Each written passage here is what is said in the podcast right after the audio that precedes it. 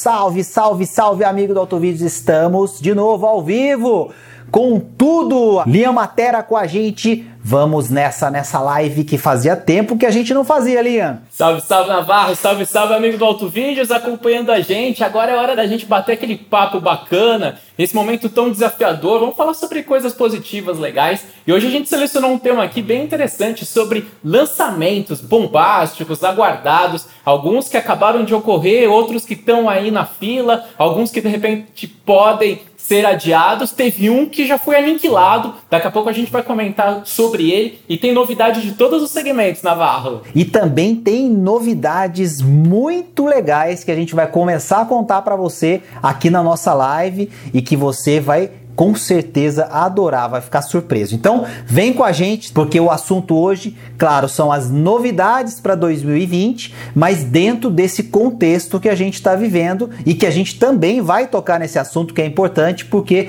tem muita coisa, Lian, que realmente mudou, né? A realidade para muitas empresas, fabricantes, montadoras e até mesmo para consumidores já mudou, e tem muita coisa que a gente ainda não sabe como vai é, mudar independente do desfecho de toda essa história. Então, tudo isso a gente precisa colocar nesse caldeirão para a gente discutir melhor lançamentos e a situação do Brasil, né, Linha? Eu acho aqui que tem muitas novidades realmente muito interessantes. O mercado estava começando a se reaquecer e aí teve todo esse contexto atual, mas aqui de cara, eu acredito que os três lançamentos mais bombásticos desse ano são nova Fiat Strada, novo Chevrolet Tracker e também o novo Volkswagen Nivus.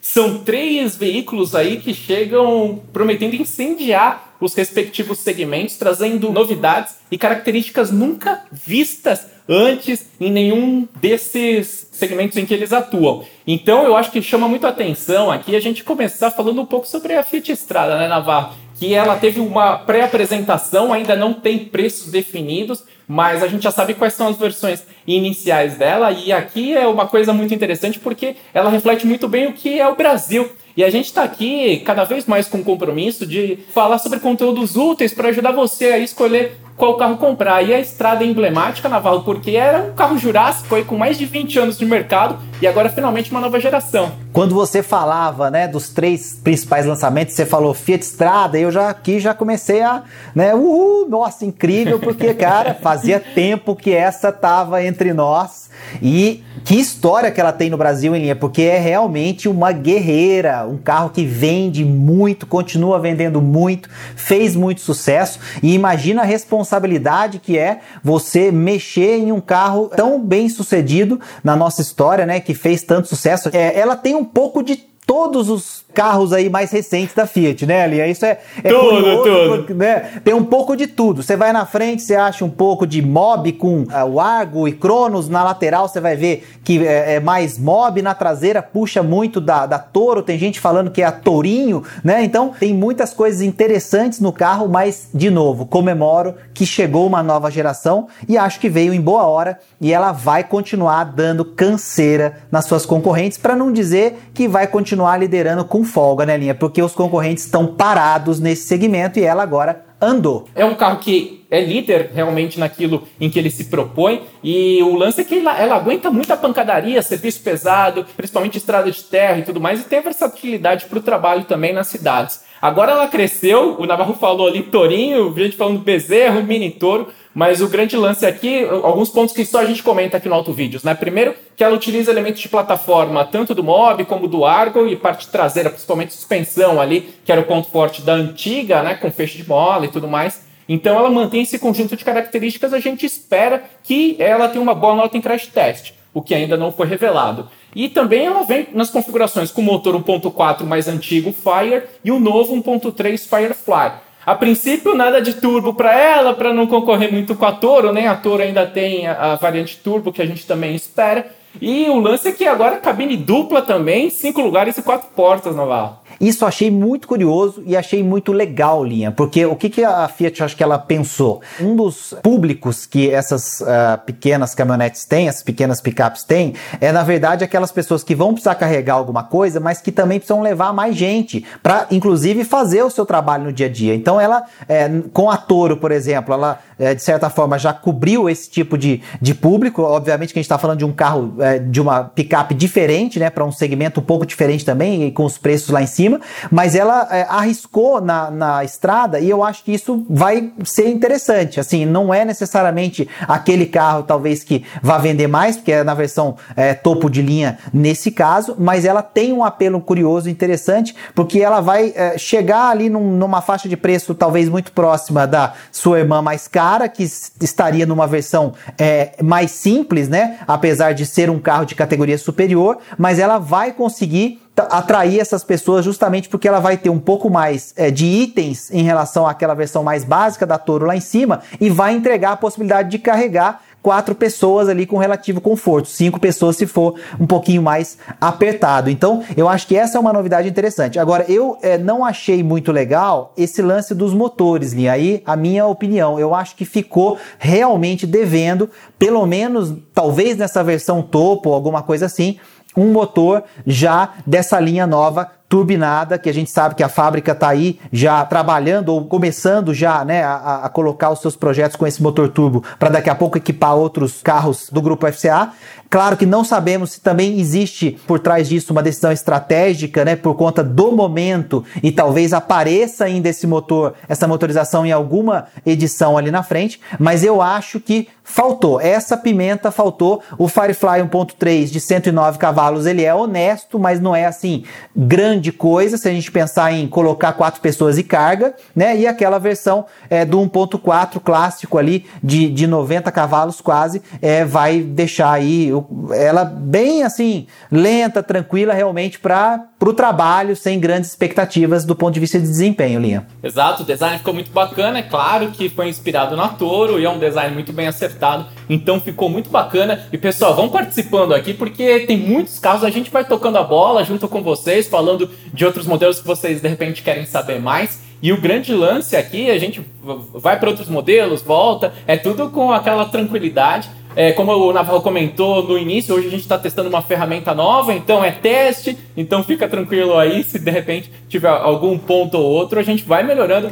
com certeza. Olha, e... só pegando um comentário aqui, ó, Zé Denilson para jogar para você, é, a gente vai colocar na tela o comentário do Zé Denilson falando sobre é, seria legal ver a Montana, né, sem é, aí a questão de, de, de, voltar a aparecer alguma coisa, uma novidade em relação à Montana, é, isso a gente ainda não sabe, não, não tem a ideia do que vai acontecer. É outro projeto é, jurássico, né, Linha?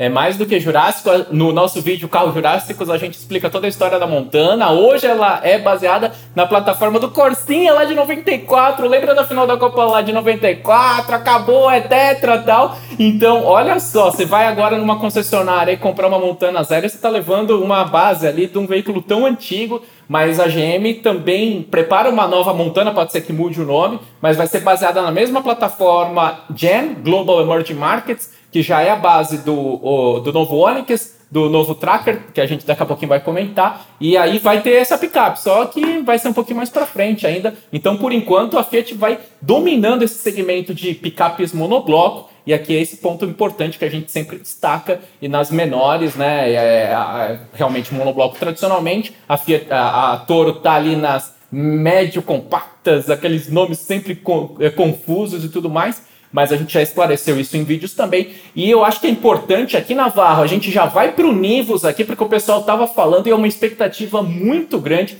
Só que antes da gente falar do Nivus, tem uma novidade muito legal para comentar com vocês. A gente vai colocar aí na tela já um link que promete trazer novidades extremamente interessantes, úteis para vocês, porque é o seguinte, lá no nosso Instagram, a gente interagindo com o público e cada vez mais comentários de vocês aqui no YouTube também, muita gente com dúvidas sobre qual carro comprar, como é, se defender, proteger o bolso diante de tantas opções complicadas aqui no Brasil, né, carros caros, inseguros, defasados. Então a gente vai fazer uma coisa muito bacana, que é um desafio, uma semana de lives na sequência online ali gratuitas para a gente ajudar você no seguinte propósito: O desafio vai chamar Comprando o melhor carro para você. E aí a gente vai passar por um roteiro muito bacana que vai fazer uma diferença significativa, né, Navarro? Pois é, Linha, isso aí foi uma sugestão, inclusive ideias que a gente é, vem pegando com, com os nossos seguidores, o pessoal que acompanha o nosso trabalho, que é, acaba querendo uma ajuda para poder tomar essa decisão. E essa é uma decisão que ela não é só econômica, obviamente, mas ela tem um peso econômico muito forte por conta da realidade do Brasil. Mas a gente também leva em consideração muitas outras coisas, um pouco sobre a questão da necessidade, do desejo, muito sobre segurança. Então a gente procura aliar tudo isso para oferecer realmente um conteúdo conteúdo diferente. Imagina, uma semana inteira né, de transmissões ao vivo de pelo menos uma hora aí batendo papo, é, respondendo dúvidas, contribuindo com o que a gente aprendeu ao longo de 20 anos aí, é, estudando, conhecendo, comprando, vendendo carros. Então, é, é o, o, site para o pessoal acessar tá aí né, na nossa tela, o melhor carro para você.com.br. Não dá para esquecer, o melhor carro para você com.br e aí coloca o e-mail lá, porque aí a gente vai se comunicando através dessa lista e aí logo logo essa semana vai chegar, vai ser ali em maio, logo logo ela tá aí dia Dos 4 dias... a 11 de maio. Isso, 4 a 11 4 de maio. 11. Então, o melhor carro para você.com.br, não deixem de ver. Ô, Lian, é, deixa eu pegar uma outra, um outro comentário legal que apareceu aqui, que foi a Sofia falando exatamente de concordar com a gente sobre o motor turbo. Então, tem mais uma uma pessoa que concorda com a gente do motor sobre o motor turbo. E aí uma outra que o Everton colocou que é sobre Nova Toro, né? Então aí já tem uma expectativa, né? Antes da gente passar para o Nivus, para a gente fechar esse, esse contexto aqui de Fiat e tudo mais, o pessoal já quer ver pelo menos aí um facelift, alguma coisa aparecendo na Toro e é provável que isso realmente aconteça. Algumas imagens apareceram aí, então não sei, hein? É, Navarro, hoje, na verdade, de ontem para hoje surgiu uma novidade nesse sentido, de que todo o cronograma de lançamentos da FCA vai ser atrasado em mais ou menos uns seis meses aí. Então, a Toro reestilizada ali, motor turbo, e que a gente já estava na expectativa para o final desse ano, ano que vem. Agora está tudo muito nebuloso, mas já tem mais seis meses aí de cronograma para frente. Boa, então respondemos essa dúvida também. É, pessoal falando de preço, preço ainda não apareceu da estrada, né, Linha? É, não, não, pessoal. Não tem. E aqui é um ponto importante, hein? Todo mundo precisa ficar muito atento nisso, porque os preços dos carros aqui no Brasil devem sofrer alguma variação, devem romper os patamares com os quais a gente estava acostumado. E aí são muitas coisas ao mesmo tempo, né? A gente vai ter uma alta muito alta do dólar para ser repassada nos custos, ao mesmo tempo que a gente tem é, é, uma demanda completamente parada, reduzida, então vai ser um, um, jogo ali que ninguém sabe ao certo ainda como vai caminhar, mas é importante todo mundo ficar é. atento. É, o que tem se falado é que vai partir de preços é, parecidos com a versão de entrada da linha anterior, até para poder ter uma, uma referência, né, Lia? Então acho que é óbvio que alguma coisa nesse sentido aconteça, mas assim, os preços exatos das versões a gente não tem, e aí essa observação do Linha é importante é, para gente, a gente é, ficar ligado que realmente muita coisa pode é, mudar, né, Linha? Agora, o que, que a gente vai? Vai para o Nivus, Linha? Vamos pro Nivus, vamos pro Nivus, porque aqui no Auto Vídeos, como você acompanha, a gente ergue muito fortemente a bandeira da segurança. Porque o Brasil é um mercado emergente, então, é, historicamente, as fabricantes acabam trazendo projetos defasados para cá, ou projetos que até estão alinhados, mas na hora da construção aqui no Brasil utilizam materiais mais baratos, com menos pontos de solda, isso daí acaba é, repercutindo na segurança. E segurança a gente está falando de vida, saúde, e a gente vai explicar muito melhor esses pontos lá no, no desafio. O link o, a gente vai colocar de novo aqui na tela para você poder já deixar seu e-mail ali para poder acompanhar. Mas o grande lance do Nivus aqui é que ele traz algumas características interessantes. Vai ser o primeiro SUV compacto coupé, já é um detalhe de design muito interessante. Agora, o que me chamou a atenção mesmo, Navarro me deixou muito contente, é o lance de que ele vai ser o primeiro compacto com o pacote ADAS. O pacote ADAS traz uma série de itens de segurança ali, de condução semi-autônoma, com destaque para o famoso ACC, o piloto automático adaptativo. É aquele em que você não apenas estabelece a velocidade, mas o carro consegue frear e acelerar, é, considerando os veículos que estão à frente dele.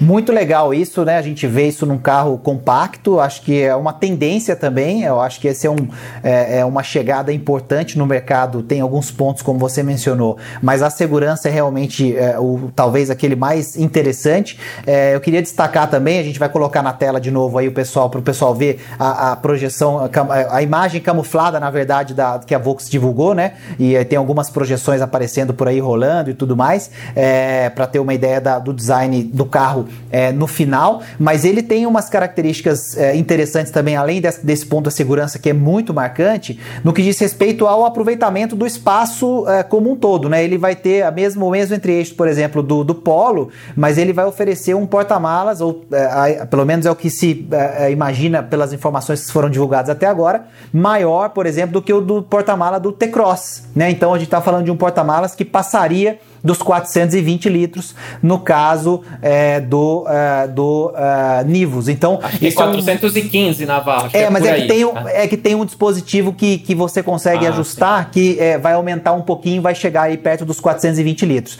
Então, assim, esse é, um, é talvez seja um ponto interessante também, porque você vê um, um SUV coupé, né, como a gente está comentando aqui, chegando na, na, nos compactos, mas oferecendo um bom aproveitamento do espaço interno, inclusive em relação ao outro SUV compacto da própria marca. Então, eu acho que aí é, talvez more também uma, uma, um grande trunfo desse carro, que é, para muitas pessoas o T-Cross é um carro muito interessante, mas aqueles que precisam de um pouco mais de espaço ali atrás e querem ficar na marca, costumam reclamar um pouquinho do espaço do porta-mala especificamente. Então, existe essa outra coisa que pode ser interessante. Vamos colocar o comentário do Sérgio Dias Bittencourt. Olha aí, nossa, isso que é rapidez, hein?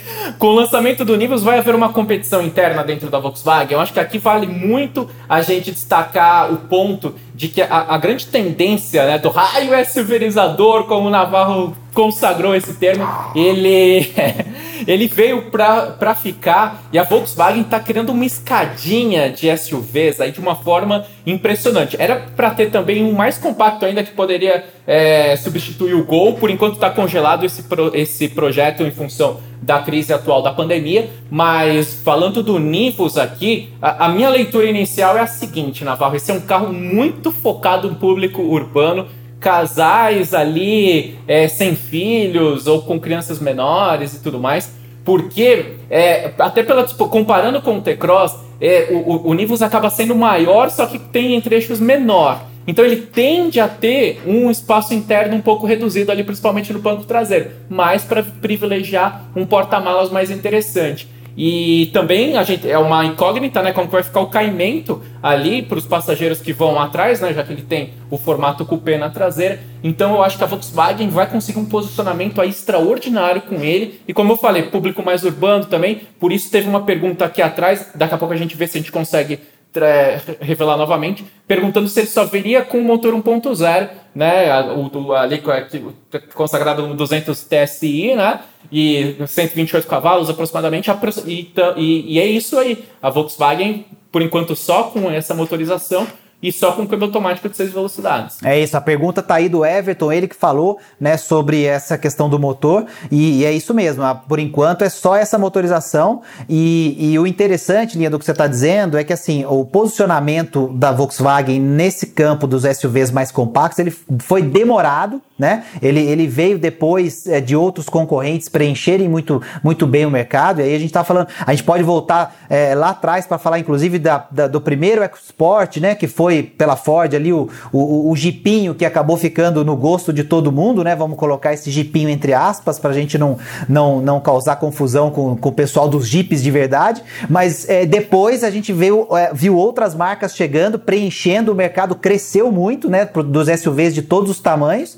Mas aí a Volkswagen agora vem e vem é, com tudo, né? Então tem é, é, aí, por exemplo, três versões do Tiguan, né? Que, que ainda é, existem por aqui. Quer dizer, a gente vai, vai ver se isso vai continuar acontecendo ou não daqui a pouco. É, depois é, com o T-Cross, aí tem um outro entre T-Cross e o próprio Nivus e o Tiguan, que a gente também não sabe se vem ou se não vem para cá, mas que a princípio viria, né? Não fabricado aqui, esse. né?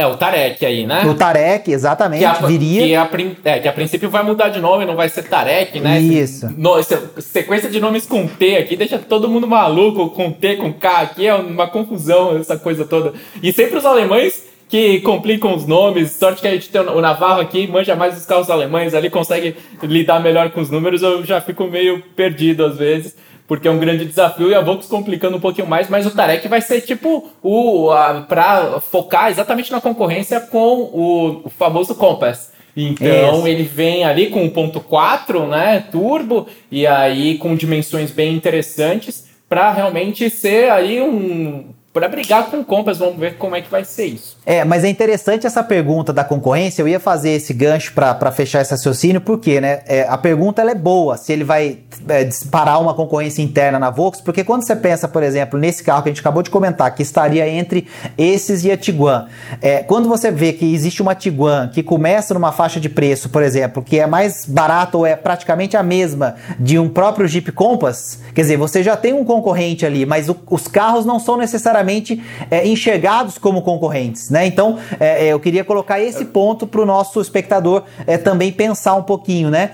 Porque assim, é, você tem a questão do preço para poder estabelecer uma concorrência, ou seja, eu vou gastar, sei lá, 120, 130, 140, 150 mil num carro, e eu tenho uma Tiguan de 150 mil, mas eu também tenho é, é, um Compass de 150 mil. Ou eu tenho uma Tiguan mais barata, mas eu também tenho um Compass mais barato. Mas na visão das pessoas do comprador, talvez eles não encarem o, ca o carro como sendo concorrentes. Então o que a Volkswagen também vai fazer é, ela vai ter SUV compacto com T-Cross, com o Nivus, depois ali acima o SUV Coupé, esse outro que vai preencher que a gente ainda não sabe qual vai ser o nome, mais Tiguan, o que ela está fazendo na verdade é o seguinte, eu tenho para todos os gostos e para todos os bolsos. Um pouco esses preços vão competir entre si, mas a leitura do consumidor é que vai ditar que carro ele vai levar para casa, não necessariamente só se ele é ou não é um carro com valor semelhante. Então acho que é curioso, porque assim, é criar um monte de SUV linha para o cara não ter desculpa para não sair da concessionária com o SUV dele.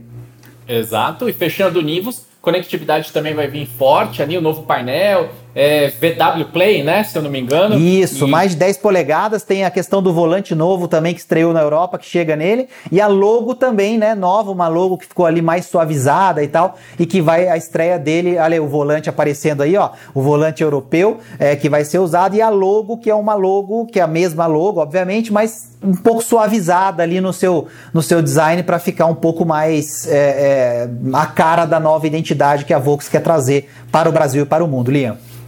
Vamos colocar aí o comentário do Lucas Chaves em destaque aí, porque é interessante e aqui a gente vai conseguir fazer uma transição, fechando aqui o Nivus para partir para a GM. E pessoal, agora eu quero ver a participação de vocês aí. É o seguinte: continue comentando de onde vocês estão falando, mandando suas dúvidas, é, falando de quais lançamentos vocês querem saber. Nosso grande amigo Torleif apareceu aqui já sempre né, com o espírito americano, já veio perguntando da F-150, tem novidade sobre ela, daqui a pouco a gente vai falar, mas eu quero ver no chat aí quem é que descobre qual era o lançamento, qual era um veículo aí aguardado, tem muita gente que gosta, é um carro polêmico aqui no Brasil, tem gente que gosta, que, que não gosta, mas que já foi aniquilado aqui para chegar a, a, no Brasil. Vamos ver quem vai acertar, daqui a pouco a gente fala. Então, essa pergunta aqui do Lucas é bem interessante. Esses motores 1.0 turbo e o 1.2 é, turbo da GM não são fracos pelo tamanho dos SUVs ali, principalmente pensando no carro cheio e essa preocupação ali com o desempenho dele na estrada. É bem interessante isso porque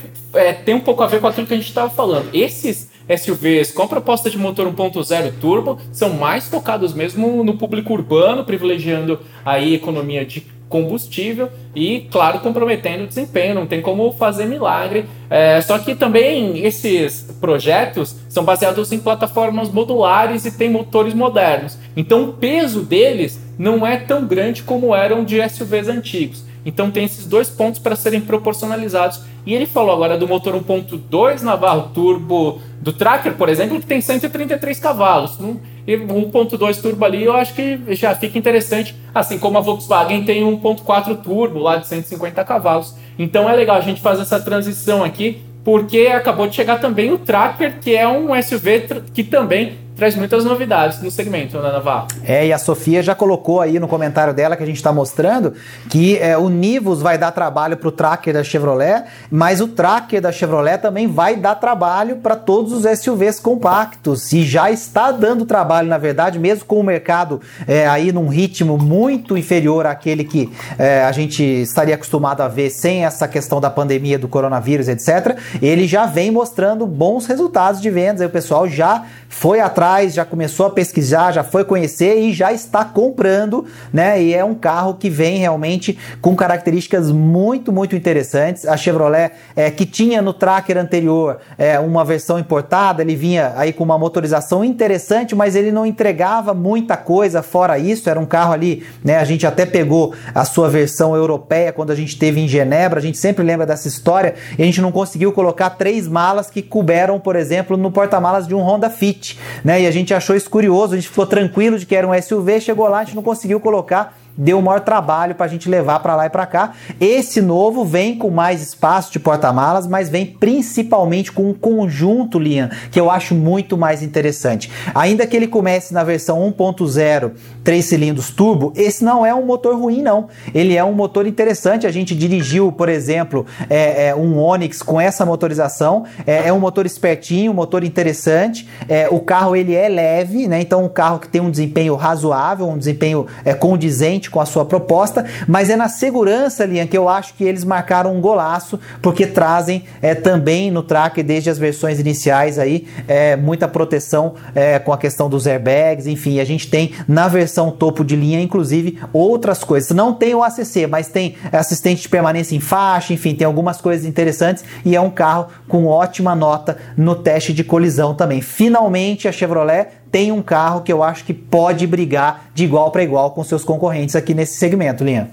É, como a gente falou, plataforma modular, motorização turbo, é, controle de estabilidade, tração, mais seis airbags. Então, são pacotes muito interessantes em breve a gente pretende pegar o tracker aí, quando, né, se Deus quiser as coisas caminharem bem aí para a gente superar essa fase de quarentena. E aí a gente vai fazer aquele teste é, com o qual você está bem acostumado aqui no Auto Vídeos para a gente é, detalhar ali pontos que ninguém comenta e realmente trazer coisas interessantes para vocês. Um outro ponto que eu queria lembrar todo mundo aqui é o seguinte: é, as lives aqui do Auto Vídeos, essa, assim como as anteriores, elas ficam disponíveis também nos nossos canais de podcast. Então, no Spotify, no Deezer, nas plataformas é, da, do Google, da Apple ali, você vai conseguir é, ouvir depois também essa live aí para saber de todos os detalhes e ficar por dentro.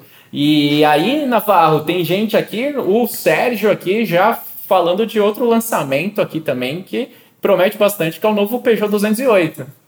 Pois é, vamos só para pegar um, para a gente fechar o, o, tracker aqui, teve um, um, acho que é um comentário, o Sérgio já colocou aqui, ó, apareceu o 208, a gente já vai falar, eu queria só comentar outro ponto do tracker para a gente fechar, é, já falamos que vai dar trabalho, a questão do preço dele também tem sido é, uma coisa interessante, Lia, que a gente não sabe como vai ficar, e eu queria só pontuar isso rapidamente, porque assim, aparentemente os preços são competitivos nesse momento em relação aos seus concorrentes, mas a gente precisa lembrar, por exemplo, que é, esse carro é um carro baseado em uma plataforma modular construída com a sua parceira é, é, chinesa da Chevrolet, né? Quer dizer, então é a, é a, é a SAIC lá na China é, e a gente está falando de é, componentes que são importados, grande parte dos componentes, né? Para poder fabricar e serem instalados nesse veículo. Então, assim como outros modelos, esse é um, um item que a gente precisa ficar de olho para ver se os preços continuarão nesse patamar ou não. Provavelmente devem mudar. Isso vale, por exemplo, o Onix também. Enfim, tem uma série de entrevistas que a gente está vendo com as montadoras. Eu puxando esse gancho especificamente com a Chevrolet, por conta do projeto ser um projeto fabricado em parceria né, com a, a, a SAIC da China. Então acho que isso com certeza vai influenciar tanto a velocidade de nacionalização, né, linha de algumas coisas, que eu acho que é uma tendência, mas também os preços assim de curto prazo. Então acho que esse é um ponto interessante, porque o grande trunfo da Tracker até essa situação toda também era o preço, porque na versão completa estava ali na casa de 112 mil reais mais ou menos nos preços anunciados, e é um preço muito interessante para essa versão completíssima, quer dizer, um T-Cross passaria fácil aí dos 120, 125 mil reais, dependendo do que você colocar de opcionais, né? Por exemplo. Então então, eu acho que é um ponto só para fechar o tracker aí. E aí, vamos falar do 208, Liam. Vamos nessa. Vamos lá, então. Vamos partir para a Peugeot, né? A Peugeot prometendo algumas novidades. A marca procura remar aí para mudar aquelas, a, a, a, aqueles conceitos que acabaram ficando ao longo do tempo relacionados ao pós-venda complicado, que repercute na depreciação também. Então, o grande ponto aqui é que é, são duas novidades muito interessantes que a, que a Peugeot promete. Uma é o 208 E a outra, um pouquinho mais para frente, é caminhonete. Daqui a pouco a gente vai entrar no papo de caminhonete, aí que tem as novidades, tem, tem novidades bem bacanas. E a Landtrack, caminhonete média da Peugeot, e quem diria? E a gente estava falando de China, aqui também é um outro projeto também desenvolvido em conjunto com a Chang'an, lá da China. Mas vamos no 208 então, que foi o que o Sérgio levantou aqui para nós. E é um hatch aí que a gente espera há muito tempo, tem um design muito bem acertado. Olha só, aparecendo aí, enchendo sua tela num vermelho bem bonito. Então ele tem aí marcas clássicas do felino. Você olha para ele ali, você já vê esse elemento, né? O design da Peugeot realmente é extraordinário nos modelos novos e ele tem características muito interessantes e principalmente por é, haver a expectativa da chegada do 1.2 turbo, que é algo que também pode trazer um conjunto bem interessante. Aí a gente está vendo a, a imagem do iCockpit, e os Peugeot com volante pequeno, com esses mostradores ali na parte de cima, realmente é a pegada ali de dirigibilidade do, do dos modelos da Peugeot, para mim, são as melhores. Agora vamos ficar na expectativa para ver quais vão ser as características todas do 208 para ver como ele vai competir. É porque ele tem tem força aí para encarar Onix, Polo, mas vamos ver como ele chega no mercado. É, eu acho que tem esse detalhe, né, de como ele chega, principalmente por conta das notícias iniciais darem é, é, o, o, sinal de que ele vem importado da Argentina, né? Quer dizer, até, até segunda ordem, quer dizer, então saber se ele vai ou não vai ser produzido aqui, enfim, isso é um outro detalhe importante. Então essa questão de vir importado também pode influenciar muito no seu posicionamento por conta de, de preço, e aí a gente precisa ver é, exatamente como que isso vai acontecer na prática, mas o, o que você falou que é interessante do motor, ele chega a 130 cavalos nessa versão 1.2 1.2 turbo, é, para esse carro, para a característica dele, seria realmente muito interessante. Com certeza ele apresentaria um desempenho é, bem interessante em relação aos seus concorrentes. É, diria que, que, que estaria aí realmente ali brigando por ter um dos melhores desempenhos da sua categoria na, na, na questão dos sedãs, é, dos, dos hatches compactos, é, mas eu acho que o trunfo maior, Lia, é justamente o que você falou sobre é, o que ele entrega além né, dessa questão que a gente está falando, que é de ser um novo carro com uma nova plataforma, que é, os carros franceses em geral entregam, e a Peugeot não está longe disso, principalmente com seus lançamentos mais recentes, que é esse, é, essa questão de design com experiência né, do motorista, do condutor né, que é, é uma coisa que é muito marcante, e aí se você consegue corrigir a questão do pós-venda e mostrar que isso é um diferencial agora e não mais um problema como já foi no passado, você tem aí sim uma possibilidade de preencher o mercado com um carro é, que tem muitas características para ser realmente um carro muito interessante. Eu fiquei muito assim impressionado com o carro. Ele já tem, por exemplo, versão eletrificada, quer dizer, a plataforma já é, aceita uma versão 100% elétrica, por exemplo, né? Então, assim, é realmente um lançamento que eu acho que é muito interessante. Agora, o quanto ele vai dar trabalho, principalmente para o Onix, né? Que aí é o que está arrebentando tudo aí, né? E tudo mais, é, a gente precisa ver realmente na prática, até para ver se, do ponto de vista financeiro, ele vai ser interessante, né, Linha? Exato, então aqui já deu para ter esse panorama em relação ao 208. E vamos colocar aqui o comentário do Edson ali, já levantando. É, salve Edson, sempre acompanhando a gente, obrigado. E o lance é aqui em relação à caminhonete média da Peugeot, né? Vale lembrar que lá nos anos 90 a Peugeot tinha aquela, aquela caminhonete que hoje seria uma média compacta, diesel, agora eu não me recordo a numeração dela, mas aguentava o, a pancadaria do trabalho ali de uma forma muito interessante. Aquelas picapinhas dos anos 90 não tem nada parecido, e diesel, então eram, eram realmente muito legais. Mas agora a Peugeot vai trazer uma caminhonete que, assim, é, é o, o que se coloca é que ela foi muito inspirada na Hilux, né, que é a referência mundial, efetivamente em caminhonetes, e foi desenvolvida lá na China, né, pela Peugeot junto com a Chang'an. Então, é, até pelo pioneirismo de um projeto, né, de uma marca que não tem uma tradição no segmento, o Edson levantou ali né, se haveria inovações. Então aqui o ponto é que assim não deve trazer nada muito diferente. Ela vai trazer um, eu acho que o principal aspecto inovador dela vai ser no interior. É, a gente estava falando do interior agora há pouco aí do, do, do 208. A gente está vendo as imagens da Landtrack aí, vai ter uma, uma grade ali parecida um pouquinho ali com os modelos 3008, 5008.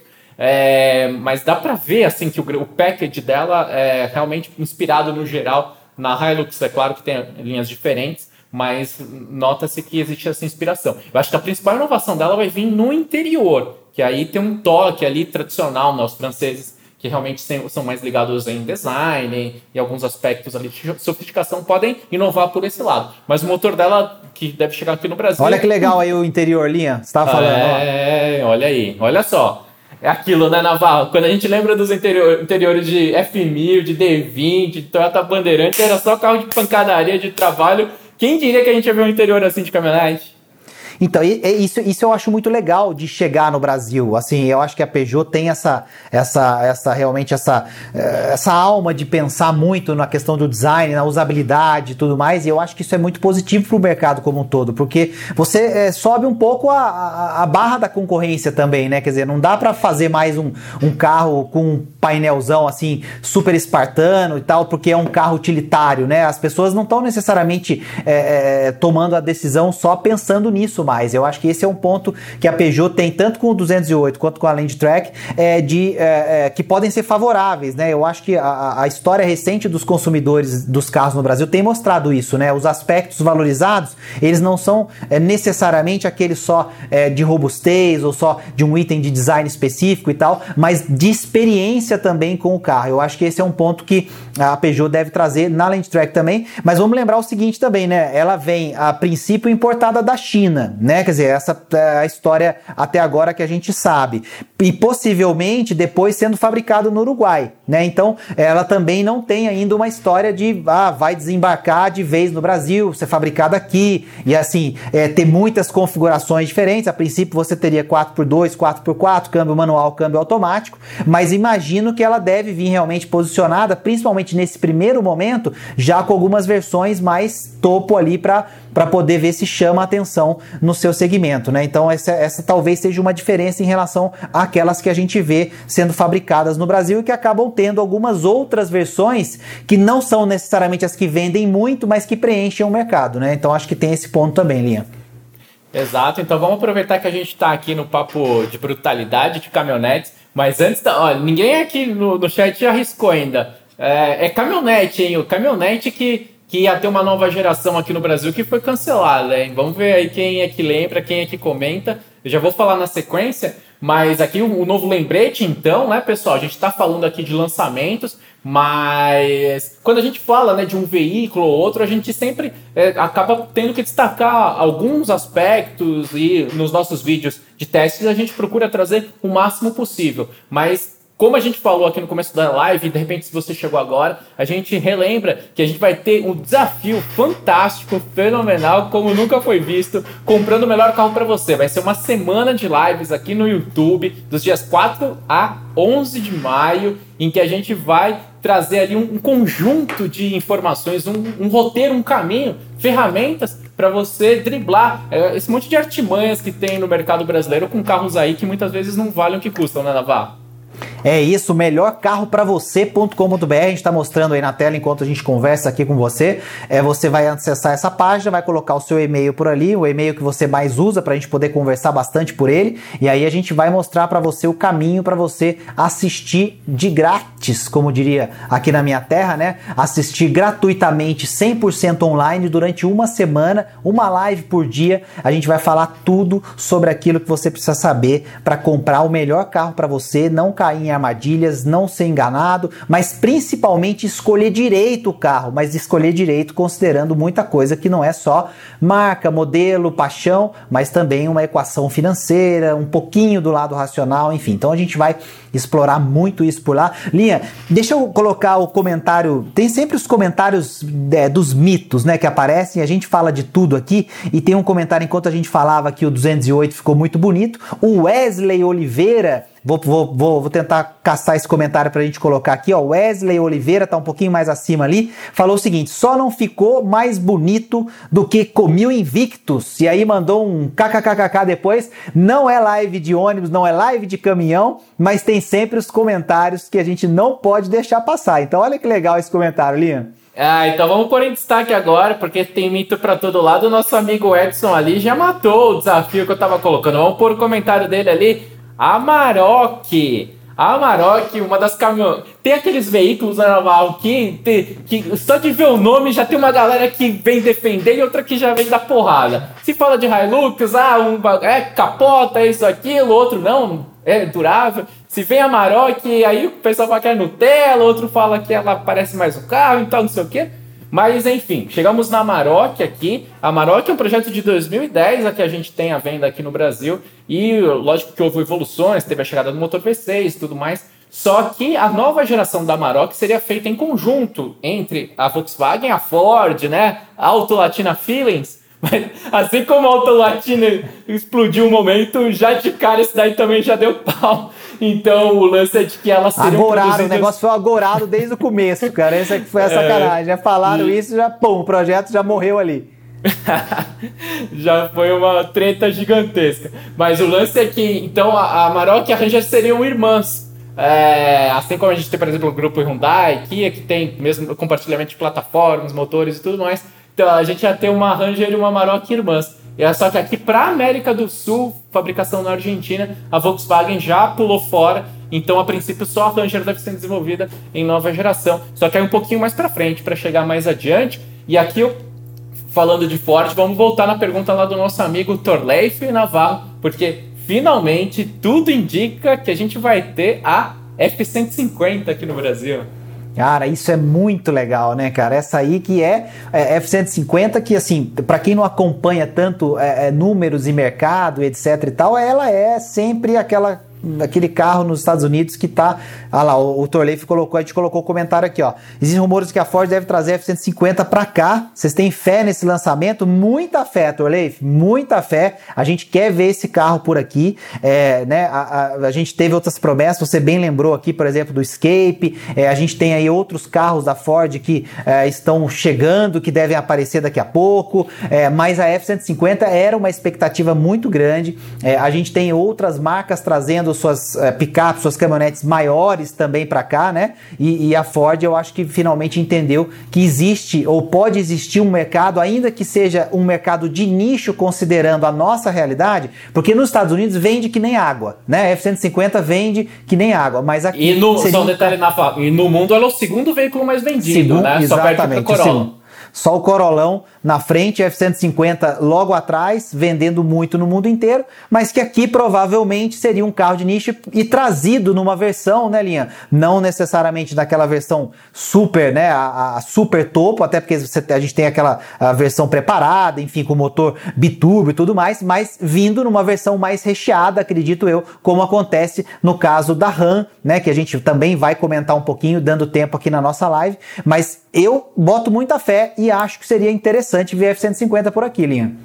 E o ponto é que tudo indica que ela deve vir numa versão top mesmo, né, para justificar o preço elevado, e agora tem variações de dólar, todas essas equações. Mas vamos ver o que a gente consegue trabalhar aqui, porque tudo indica que ela deve vir na versão Lariat, que é a mesma que tem na Argentina e que usa o mesmo V8 5.0 Coyote do Mustang. Então isso daí já facilita o processo de homologação, treinamento de rede, é, disponibilidade de peças. Então, e, e considerando que a Ford está enxugando a linha dela, né, dos carros, como a gente já sabe, é importante que ela tenha mais opções, até para as próprias concessionárias poderem ter flexibilidade ali negocial.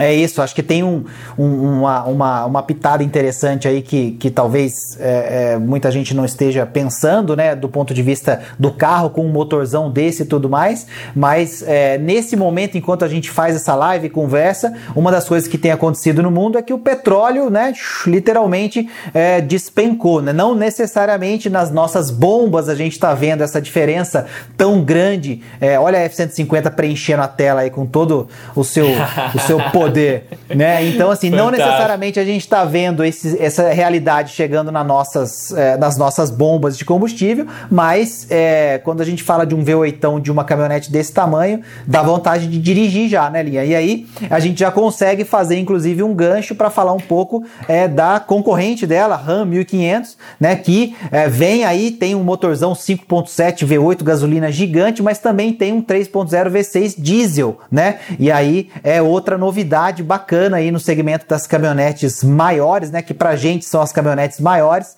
e que deve é, chegar, chegar com tudo por aqui, né, Linha? eu acho que é muito legal porque a gente é, no passado a gente tinha as caminhonetes grandes aqui no Brasil e a gente ficou meio órfão delas, né? Hoje a gente só tem a RAM 2500 ali, só que ela que é um caminhão para todos é os um efeitos, caminhão, né? né? Precisa de carteira especial para dirigir. Eu acho que aqui existia um espaço que, que ninguém ocupou ainda e que a gente pode ter a RAM 1500 aqui e a F150, que é justamente maiores do que a, as médias mas não tão grandes como as grandes, tá? Confusão. Mas elas ficam abaixo do PBT de 3,5 toneladas, que é justamente uh, Olha a que, que loucura aí, ó. É, que a categoria B, né? Categoria B para a gente poder dirigir. E pode ter uma opção de motorização híbrida para ela também no Brasil. Então é uma novidade aí que a gente aguarda muito. É, Navarro, lá, lá em Genebra, a gente acompanhou de perto, né? A, a, a RAM, ela veio agora para o último salão do automóvel também. Mas o interior delas é muito bacana, então promete é, um, um, grande, um grande estrondo esses modelos. É, o que é interessante nelas é justamente isso, né? Você tá é, andando num, num, numa caminhonete que para nós vai ser considerada a nossa caminhonete grande, vamos, essa confusão de categorias ela é complicada porque se você falar que é uma, uma, uma, uma caminhonete grande, lá fora ela não é grande, né? Então a gente tem que tomar esses cuidados para poder explicar bem, mas ela vai ser a nossa caminhonete grande, no caso da F-150 da, da, da, da Ram 1500, é, e uh, por ser uma caminhonete grande para os nossos padrões, ela traz tudo que uma caminhonete grande traz, né? Quer dizer, ela vai ter praticamente quase 6 metros de comprimento em uma determinada versão. Você tem muito espaço ali dentro é, é, para você é, ter conforto com as pessoas que estão ali. Quer dizer, imagina um mercado como é, o norte-americano, onde o mercado principal é você tem pessoas grandes, altas e tudo mais. Para o Brasil, brasileiro médio, o espaço ali dentro vai ser gigante. Mas isso também traz outras coisas que é, é como é que você usa uma caminhonete dessa. Vai ser realmente para trabalhar, para você colocar ela para puxar peso, puxar, é, sei lá, uma carretinha com um monte de coisa ali atrás, ou vai ser uma caminhonete é, também para o rolê. E aí tem que pensar que para o rolê, provavelmente você não vai conseguir estacionar na maioria das vagas que você vai encontrar, você não vai poder é, chegar e entrar em qualquer lugar. Quer dizer, tem esse desafio de Brasil, né, linha? Mas é uma chegada muito esperada, justamente porque a gente não tem é, esses modelos preenchendo talvez esse nicho, que a gente não sabe que tamanho ele vai ter, né? A gente vai descobrir isso agora, até por conta dos preços, é, dependendo dos preços que esses carros, essas, essas caminhonetes vão chegar, porque aí também você começa, dependendo do valor, você já começa a esbarrar em outros modelos que não são necessariamente é, picapes ou caminhonetes, mas que talvez entreguem também status e outras coisas que o comprador dessa caminhonete específica está procurando, né? Tem uma coisa diferente. Então vamos ver, vamos esperar, mas eu acho legal que elas venham, né? Torço para que isso aconteça mesmo para o pessoal aí, público rural, efetivamente, que precisa de caminhonete, é muito legal contar com essas opções lá no topo da cadeia. Então isso daí é bem interessante. E Navarro, então vamos girar um pouquinho aqui de carros, de marcas, para a gente poder falar um pouquinho de outros modelos também, galera acompanhando. E teve gente é, lá atrás perguntando a respeito do novo Sentra. É, vamos por partes aqui. Primeiro a gente vai ter o lançamento do novo Versa na Nissan. Então esse daí já deve atrasar, então o Sentra deve ficar um pouquinho mais adiante. Mas o novo Versa promete muita coisa interessante, principalmente por trazer finalmente um design bem acertado, né? Porque o Versa tem, alguns, eh, tem algumas características muito legais, como por exemplo o porta-malas gigantesco, o pessoal do aplicativo ali curte bastante, mas é, o design sempre foi lamentável do, do Versa. Então agora uma nova versão, é, mesmo mantendo a plataforma anterior, mas vai evoluir muito no design vamos ver o que ele vai chegar entregando, Navarro. É, o Versa é aquele carro hoje, né, na, na versão que existe aqui, que roda bastante, é o famoso, é, muita gente fala que é o carro de aplicativo, né, assim, é um carro que tem muito espaço, tem muito porta-mala, é cumpre muito bem sua função, é econômico, quer dizer, ele tem uma série de características interessantes, mas não dá para dizer que ele é bonito, né? Então, assim, o design não chama atenção. É, o que mudou drasticamente, a gente está vendo aí na tela é, o Versa é, dessa nova geração, aí olha que diferença, né? Quer dizer, tá, tá muito mais harmonioso do ponto de vista de design, muito mais é, é, identificado realmente com, a, com, com, o novo visual que a, que a Nissan quer é, oferecer, mas a gente tem que ver também se ele vem competitivo, né? A ideia é que ele venha competitivo, porque a grande vantagem é, de vários veículos Nissan de entrada também é ser muito competitivo em relação ao preço de compra. Quer dizer, então ele é, ele é um carro que oferece, no caso do, do, do Versa atual, muito espaço a um valor muito justo, né? Então, assim, então ele entrega muito do ponto de vista do custo-benefício. A gente precisa ver se com esse novo Versa isso vai acontecer. A princípio, a ideia, é claro, ser, é, é, é, é ser um concorrente à altura de Virtus, de City, é, de enfim, do, do Yaris é, Sedan, Cronos e toda essa galera que tá é, aí, principalmente o Onix Plus, né, que agora é, é, é o novo nome do, do, do que, do que uh, antes a gente tinha o Prisma, tinha Cobalt, agora a gente vai ter só o Onix Plus como sendo a versão sedã, mas ele vem competitivo com motor aspirado a princípio 1.6 16 válvulas que já era usado, um pouquinho incrementado, melhorado do ponto de vista é, da engenharia, mas entregando ali perto dos mesmos é, cento e poucos cavalos, 118 cavalos mais ou menos a versão mexicana, mas assim, a, a questão é ver o preço, Liam. Eu acho que ele precisa vir e vir competitivo nas suas versões. Se isso acontecer com esse novo design, vai chamar muita atenção. É verdade, Navarro. E aqui teve um comentário bem interessante do Gustavo Albani, só complementando o que o Navarro comentou, o, a, o atual Versa deve continuar no mercado, vai mudar o nome ali, se eu não me engano, vai chamar V-Drive, alguma coisa assim, não, não me lembro agora, mas ele deve continuar, então, nessa faixa competitiva de preço, como o Navarro tinha destacado. E o Gustavo Albani aqui fez um comentário bem interessante, vamos colocar aí na tela, em destaque o comentário do Gustavo. É, boa noite, queremos sedãs médios e grandes, estamos limitados aos três Cs hoje, né? Interessante, né? Civic, Corolla e Cruze. Então, na sequência, a Nissan deve trazer o Sentra também, com um design mais bem acertado. Vamos ver se finalmente o, o, o Sentra consegue emplacar no mercado. Mas essa observação do Gustavo é muito interessante mesmo, né? Porque esse mercado sedã está se retraindo também, um raio SUVizador massacrando todo mundo. É, entre os sedãs maiores, hoje a gente tem uma opção muito interessante do Honda Accord com a configuração atual, vai vir híbrido também. Mas, por exemplo, a gente perde opções como o Fusion, a gente tem um Passat Olha que é interessante. Novo aí, que legal. Olha o Sentra aí, ó, é, ficou bonito, hein? É, aí, ó, vai, vai, uma novidade ou outra tá, tá surgindo, né, Navarro? É, tomara, né, que venha, mas assim, é aquilo, né? É, ainda mais depois desse começo de 2020, é, Corolla e Civic dominando muitos rankings, né? Principalmente o Corolla, depois dessa chegada da nova geração, aí a coisa realmente é, foi para o espaço aí para o lado dos sedãs, porque o Corolla é o, é o grande é, carro do momento, não dá para negar isso, principalmente nesse segmento.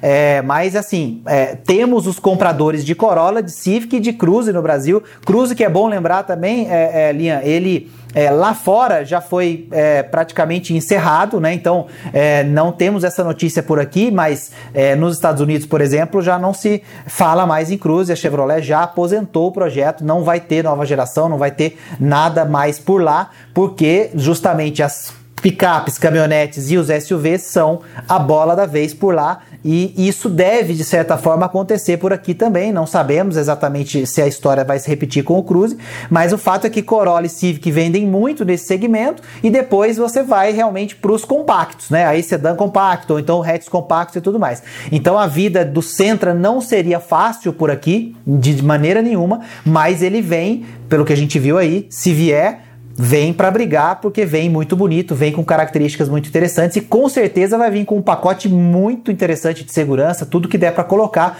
justamente porque a referência sendo o Corolla, que já tem muita coisa, inclusive uma versão híbrida, é, ele vai é, é elevar essa barra para outros sedãs médios chegarem por aqui. É, lembrando que a Nissan tem o Leaf, que é o elétrico mais vendido do mundo, então, é, tanto aí no Versa como no Sentra, de repente a gente pode ver alguma coisa híbrida aí é, aparecendo aqui no Brasil também.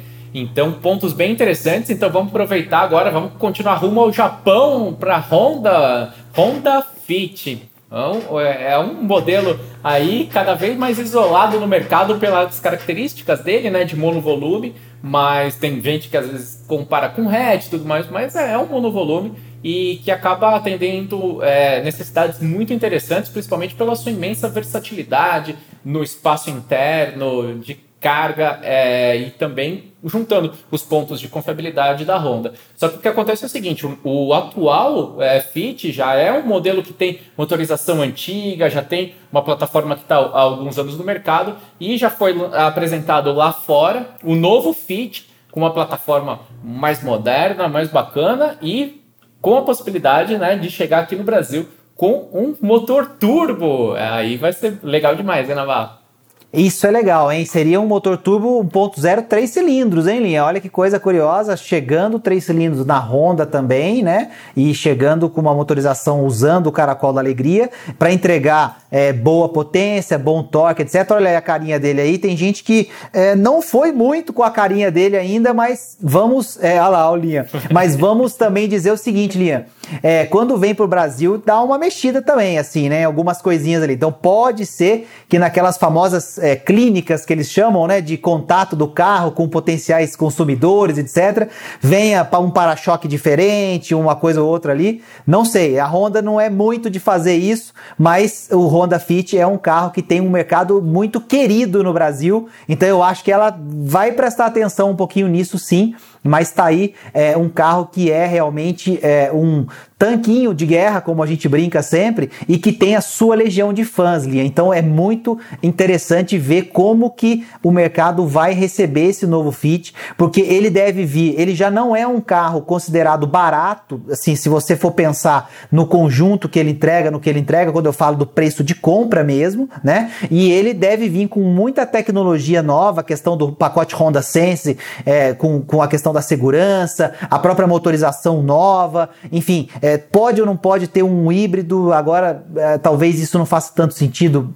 pensando na realidade do Brasil, mas isso pode fazer com que ele não seja necessariamente ou não continue sendo um carro muito acessível né, do ponto de vista de preço. E aí tem que ver se com esse tanto de SUV que apareceu, se é, o posicionamento de preço dele vai justificar uma compra, por exemplo, ou se a pessoa vai de repente olhar para um outro modelo dentro da própria marca ou fora. Então, eu tenho essa é, talvez esse único ponto que eu gostaria de ver de fato, mas é um carro super esperado porque tem uma legião de fãs por aqui, Linha.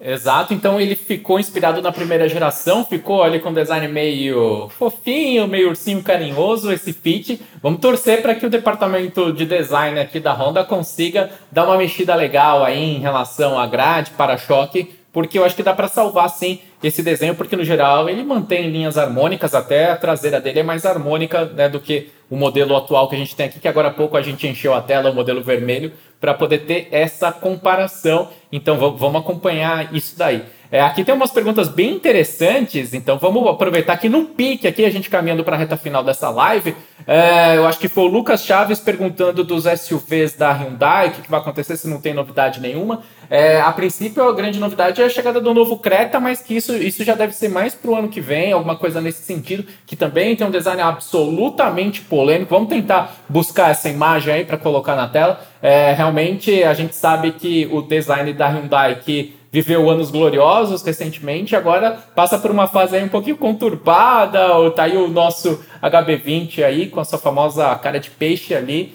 que tem realmente gerado uma série de controvérsias e o novo Creta também promete polêmica para todos os lados. Enquanto a gente busca a imagem ali do novo Creta, é, vale lembrar que pode ter uma novidade da irmã da Hyundai, que é a Kia. A gente pode ver a chegada do Kia Celtos aqui. Esse daí é um SUV que é irmão do Creta lá fora, mas tem um design mais bem acertado. Então seria uh, bem interessante ver a chegada desse modelo, Navarro essa, essa polêmica Hyundai Kia tá rolando aí, né? Desde que os modelos começam a ser apresentados, esses irmãos, né? Porque a Hyundai apresenta, a Kia apresenta, os carros que concorrem entre si, mas que são baseados em mesma plataforma e usam é, muitos componentes compartilhados e tal. E, e assim, na, nos memes da internet, a gente acompanhando e tal, a Kia tá dando uma surra na, na Hyundai aí do ponto de vista de, de quem tá gostando mais do design, né? Então é, é curioso porque quando a gente fala de Brasil, olha aí apareceu, o, o, apareceu. Ó, e X25 para lá, aqui seria o nosso Creta, né? Mas é realmente, olha, tem que olhar aí, duas, três vezes para acostumar bem com o que, que tá vendo, hein, Linha?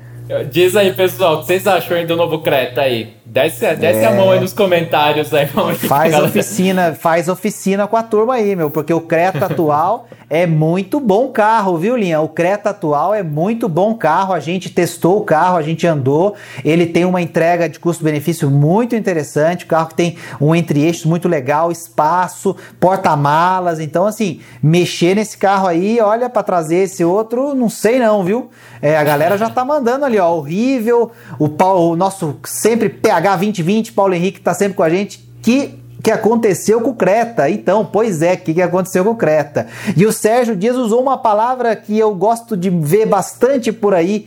É, e que é curiosa, que ele falou assim, uma frente robusta. Eu adoro esses adjetivos, porque às vezes o carro ficou horrível, mas ele é robusto, ele é isso, ele é aquilo. Então, Sérgio, obrigado, porque você é dos meus, cara. É assim que a gente tenta vender o carro depois. Mas olha, ficou feio em linha, Jesus.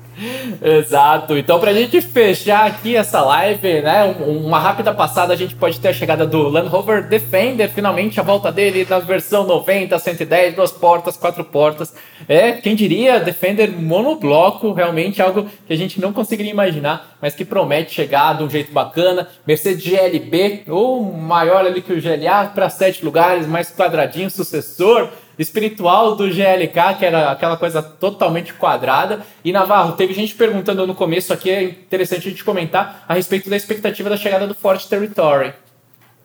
Pois é, Ford Territory, que para mim já tinha que estar tá aqui, né? Eu, assim, olhando o que está acontecendo com o mercado, imaginei que fosse ser mais rápido, mas a gente teve aí todos esses acontecimentos também a gente tinha algumas informações de que é, aconteceria o lançamento e tudo mais, ia ter salão do, do automóvel esse ano, não vai ter mais, quer dizer, então a promessa era realmente que ele apareceria agora é, e eu acho que é, ele precisa chegar logo, porque ele tem um apelo interessante, tem a questão da Ford entregar muito do ponto de vista do acabamento também e, e, a atenção aos detalhes, né? Eu acho que esse é um ponto interessante e a Ford que deve trazer mais SUVs, linha, para para cá, né? A gente tem aí é, é, uma possível nova geração de export que também deve demorar um pouquinho mais por conta dessa situação toda, mas que vai aparecer logo mais, né? E, e, e também imagino que para o nosso mercado, um desses SUVs maiores, talvez Territory ou talvez algum outro como Escape e tal, aposentem o que ainda existe de sedã interessante no caso da Ford, que seria o Fusion,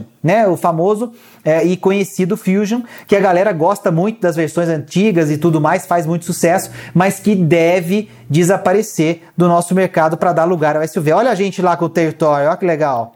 É, esse vídeo então... é um dos mais vistos, aí centenas de milhares de visualizações. É muito legal. E nisso que o Naval tá falando, a gente pode ter a chegada do Territory, mas na sequência o Escape depois o Mini Bronco também, né? O Bronco, Isso. a versão menor dele, deve chegar aqui no Brasil Talvez também. o Mini Bronco seja esse cara a aposentar o Fusion, por exemplo, na questão do preço. E aí o Gustavo, pra gente fechar, ainda perguntou se a gente não vai ter hatch médio no Brasil. É, essa é outra pergunta boa também, hatch médio no Brasil. É, a gente teria que fazer uma outra live também só para falar disso, pra gente ficar chorando a live inteira, porque realmente hatches médios, olha, bye bye, porque não temos mais muitas opções e a tendência é que fique ainda pior, Gustavo, infelizmente, porque, cara, Hatch médio é um carro muito legal. É carro divertido de dirigir, é bom para cidade, é legal de, de, de você é, é, ter uma condição mais esportiva, é, dá para levar as pessoas ali aqui, quer dizer, é para mim é um dos carros mais interessantes, mas ninguém quer mais. A galera quer dirigir lá no alto, né? E quer dirigir com um pneuzão balão, como a gente fala aqui na minha terra, para poder não correr risco de estragar o carro, de não raspar, de não bater. Então, hatch médio, né, Liam? Tchau, tchau. Exato. Vou falar aqui rapidamente do último lançamento que também pode ser bombástico, mas antes então, é, nesse momento, gostaria de relembrar para quem está acompanhando, para quem chegou depois, esse convite é muito importante para nós aqui, para a gente começar a criar um movimento. Porque muita gente reclama do preço de carro no Brasil, que faltam opções, que poderiam ter mais outros modelos, né? Só que tem coisas que de repente podem partir de nós, consumidores, é, mudando um pouquinho o nível de exigência e de escolhas. Por isso, a gente vai criar aqui no Auto Vídeos o desafio comprando o melhor carro para você. Uma semana de lives ali na sequência. Você vai vir, vai descobrir uma série de mecanismos, de ferramentas para driblar uma série de armadilhas que existem no nosso mercado. Os carros custam muito caros, são defasados, não entregam segurança, qualidade, durabilidade. Então essa semana vai acontecer entre os dias 4 a 11 de maio, né, Navarro? É isso aí, o site tá aí, ó, o melhor carro para você.com.br. Só digitar o melhor carro para você.com.br. Olha aí a página aparecendo, como é que vocês vão ver na hora que vocês entrarem. O melhor carro para você.com.br. Digitou o e-mail, quero participar. Tranquilo, você vai começar a conversar com a gente. Esse e-mail você vai colocar ali para você ser avisado, lembrado da semana gratuita 100% online que a gente vai falar sobre isso, Linha. Então, é isso que a gente tinha para hoje. Você ia comentar uma última coisa para a gente se despedir, né? Exato. Blazer XL, né? O SUV do Camaro, realmente um design fabuloso, muito bacana. Então, ela, essa versão XL que foi concebida mais focada no mercado da China, e ela deve, vixe, pode chegar aqui no Brasil também. É realmente um, um, um design muito legal, marcante, e vai ser interessante porque ela deve ficar acima do Equinox, e, e aí vai ser uma opção lá no topo dos SUVs para quem, por exemplo, quem quer um SUV mais raiz, com chassi separado de carroceria, aí vai para Trailblazer. Agora, quem quiser é, mais conforto, ali, uma motorização bacana e um design é, extremamente atraente, vai ter a opção da Blazer XL. Vamos torcer para que ela venha. É isso. E ela inspirou, inclusive, facelift da é, da Equinox lá fora, que deve chegar por aqui no ano que vem também, tudo tudo indica, que também ficou bem interessante. Então, o Torleif mandou um boa noite pra gente, é, em nome de todos nós aqui da equipe do Autovídeos. Valeu, Torleif, valeu, galera, valeu, Linha. Sensacional essa live. Agora a gente tá ficando mais high-tech, vocês estão vendo aqui, né? Devagarzinho a gente vai aprender a usar algumas ferramentas legais para trazer ainda mais conteúdo e conteúdo do seu jeito, não é isso, Linha?